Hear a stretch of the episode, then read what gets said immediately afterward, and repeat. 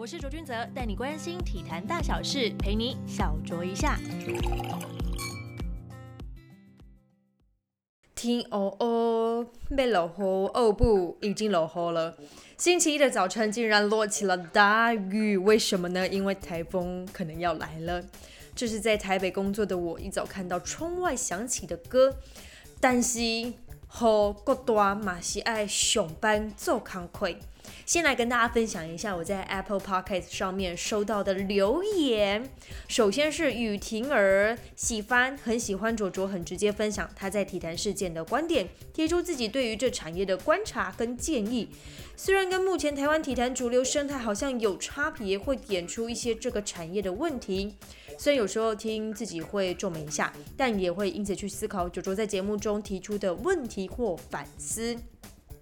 谢谢雨婷儿的留言，因为我本人呢，其实是从主流的媒体出身，像是我来体育台啦、No News 网络新闻啊，还有 Fox 体育台这些，大家都很常看到这些主流媒体。当然，我现在在工作。呃，我的喜多运动有限公司经营的 TSN 也算是主流媒体之一，但就是因为我自己跳出来创业了，就想要把自己真正的所见所闻来跟大家做一些分享。因此呢，跟过去大家在体育媒体上面看到很多正向啊，然后很多雪中送炭比较少，但是锦上添花比较多的情况，就是直接的把它点破说出来，因为这个地方。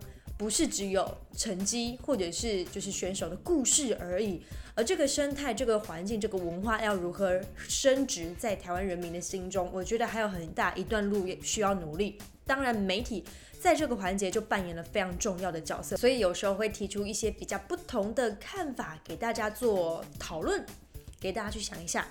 好。再来下一个留言是麦克华吃鸡的留言，敲碗排球相关资讯，左左每集必听，但是希望可以多分享一些排球的相关资讯。好的，好的，你的建议我听到了。身为一个大学在系排上面的成员，也希望可以多分享一些排球资讯给大家。或许未来有机会，我可以先邀请一下我们的排球主播简正光主播来到我们的小酌一下，来跟大家聊聊。因为上一次邀请小光姐来，是来谈一下她帮恰恰彭正明写的那一本书。好，这个我会把它收进我的这个。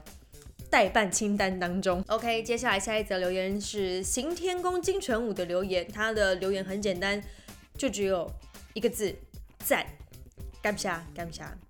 接着是这一位听众表示支持卓老板，有嗨嗨国球国师再推爆一次，哎，看来我们的台南 Josh 国师啊非常受到欢迎。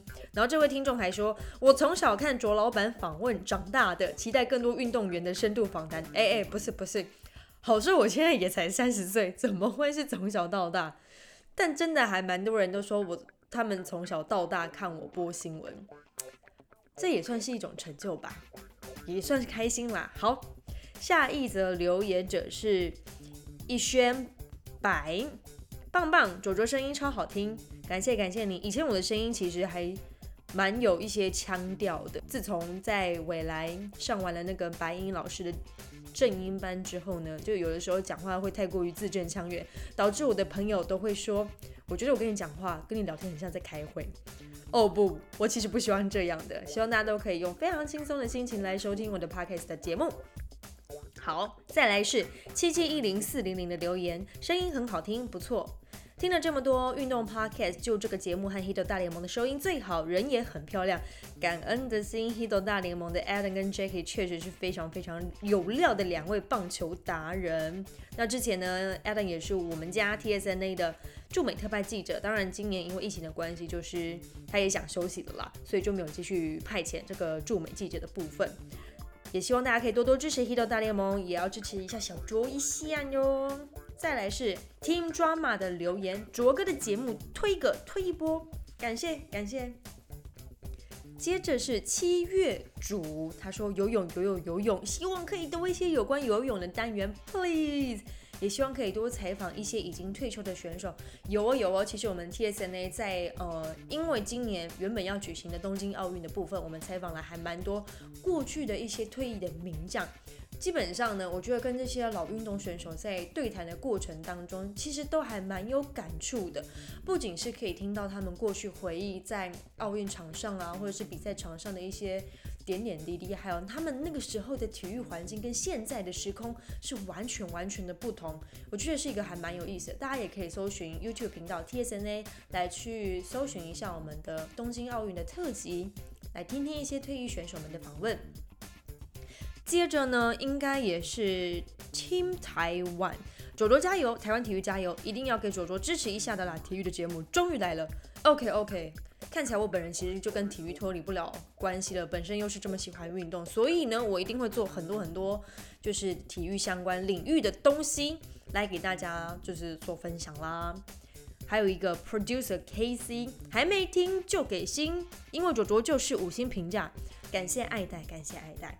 再来最后一个留言是 Jeans Lens，很棒的节目，感谢大家的支持。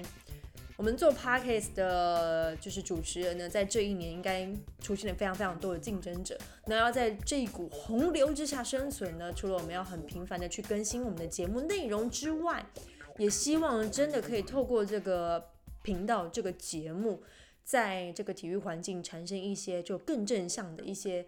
影响一起帮忙讨论啊、监督啊也好，就是希望给大家就是不同面向的一些想法。所以呢，有收听小卓一下节目的听众朋友们呢，也欢迎到我们的 Apple p o c k e t 上面给我五颗星的评价，也可以留下你的留言，让我知道你们想要听哪些内容哦。好，紧接着就要进入到我们的主题，这个是礼拜一，所以这个节目叫卓卓 Talk，我们来聊一下上礼拜的体坛发生。哪些事情吧？棒球迷是好不容易早中晚都有比赛可以看，但是嘞，西卡西大联盟自从开季后仍持续传出确诊消息，尤其是迈阿密马林鱼确诊达二十人，红雀队也有确诊的案例。而且呢，根据大联盟的调查发现，马林鱼会有这么多人中标，是因为季前到客场出赛的时候，有人没有遵守防疫的规范外出啦。八月一号传出大联盟向球员工会下最后通牒，警告可能在周一提前结束赛季。听到这边是不是紧张了？但是八月二号，大联盟主席 Rob Manfred 受访时候表示，自己不是一个放弃者。没有理由现在放弃，只是马林鱼啊、费城人啊、红雀啊等队都陆续传出确诊。我们想想，他们应该已经累积了蛮多场的联赛，没错，至少十七场联赛了。如何消化这个赛季也成为了一个蛮大的难题。那主席就说了，有可能不会所有球队都打完六十场的比赛，最后可能用胜率来决定季后赛的晋级球队。这也是为什么他们会采用季后赛扩编的原因之一啦。如果最终有球队打六十场，有球队打五十八场，那么就可能采用就是胜率决定晋级队伍的这个方案。接下来还是大联盟的消息，道奇的中继投手 Joe Kelly 在七月二十号面对太空人，对 Alex Bergman、Carlos Correa 等打者投出内角高的近身球，甚至在三振掉 Correa 的时候做了一个鬼脸，哎呀！这个鬼点不得了，引发了双方的口角。而当事人 Kelly 虽然否认自己呢，嗯，是调够耶，只是表示说啊，自己的控球能力不佳才会导致球失控这件事。但是大联盟仍将他禁赛八场处分。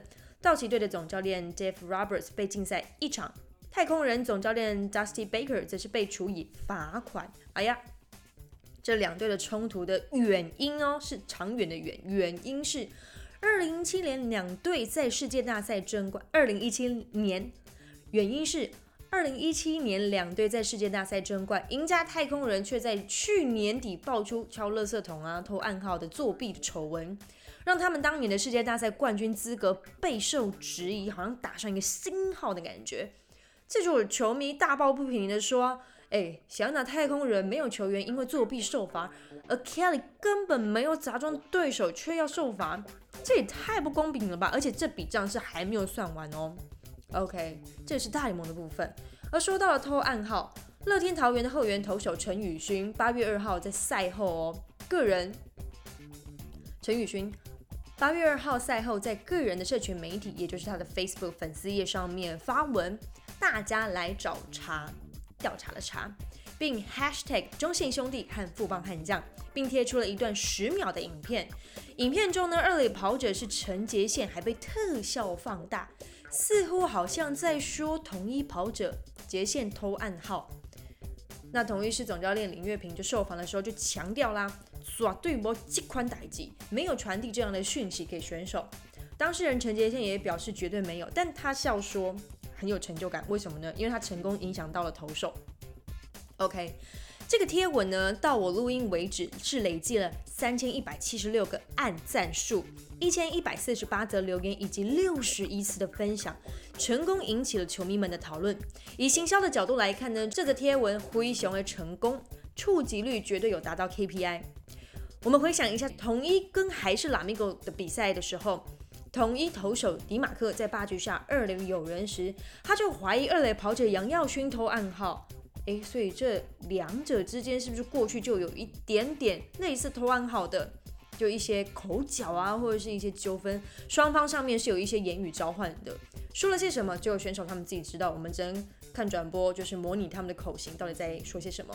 那到底跑者要怎么传达暗号给队友呢？其实呢，可以用脚步来去做一些判断，就是内外角的区分啦。但是呢，是没有办法判断直球还是变化球。但如果比较高端的，或许有这个机会，但我们都无法下定论，因为我也不是专业的棒球员。但是呢，如果投手的投球规则让跑者给猜透了，我觉得这又是另外一个层面的讨论了。这也是为什么这则贴文一出现的时候，会引起这么这么多的讨论跟共鸣。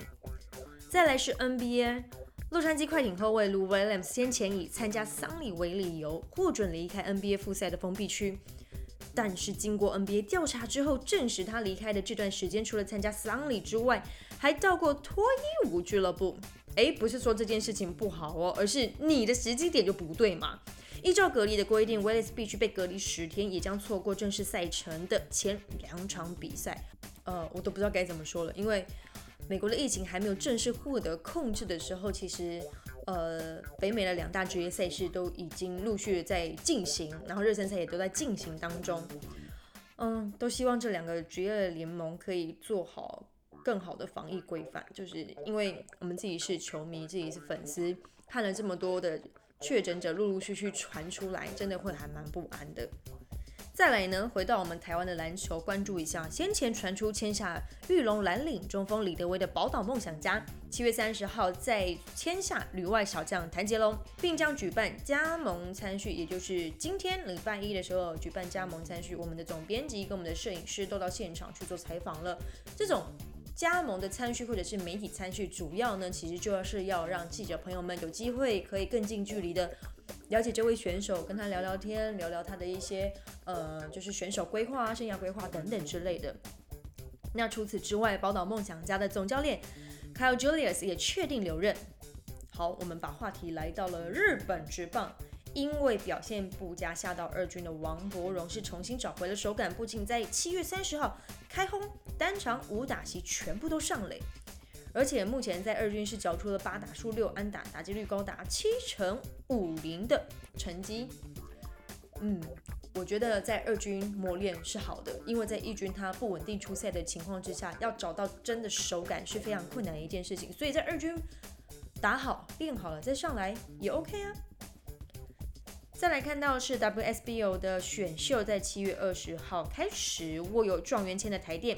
在首轮以及第二轮分别挑进了陈梦欣以及刘星宇，让佛光连线在台电合体啦。第三顺位的台元是补进了北师大的空位小朱朱玉琴，国泰则放弃选秀权，希望呢可以打破过去国泰一枝独秀的状况，让整个 WSBO 是更有更有可看度的。最后呢，是模拟东京奥运对抗赛，要让选手们在这赛事空转的期间保持比赛感觉。羽球男女双强戴资颖、周天成是接连出赛，小戴还与男选手对打。体操的李智凯虽然在鞍马两度落马，但他个人是希望这落马经验当做把之后的落马扣打都用光啦，非常正面的想法。而空手道小清新文字云虽然成为最后赢家，但因为都在调整阶段，发生了一些犯相同错误的状况，让教练是有点生气。不过没关系，这些都是模拟赛而已，就是为了要让选手有调整的空间、调整的时间。如果我们的运动迷们想要看转播的话，MOD 的用户可以锁定艾尔达体育家族，会有完整的转播哟。好，以上就是跟大家分享上个礼拜发生的体坛的大小事。如果你有特别想要听的内容的话，也欢迎在我们的 Apple Podcast 上面小周一下的节目帮我按赞、按五颗星、按好、按满、留言，然后告诉我你想要了解是什么，或者也可以透过 Sound、Spotify。还有什么呢？嗯，对，大概就是这几个管道来收听我们小卓一下的节目。那每个礼拜一呢，我会推出卓卓 Talk 的时间；每个礼拜三呢，会固定更新来宾的受访单元。这个礼拜，哎，可听度很高哦，对方是一个非常活泼的前行政院发言人。也请大家持续锁定收听我的节目 Podcast 小卓一下。我们下次见啦！啊，不对，这是礼拜一卓卓 Talk，我们下礼拜再见，拜拜。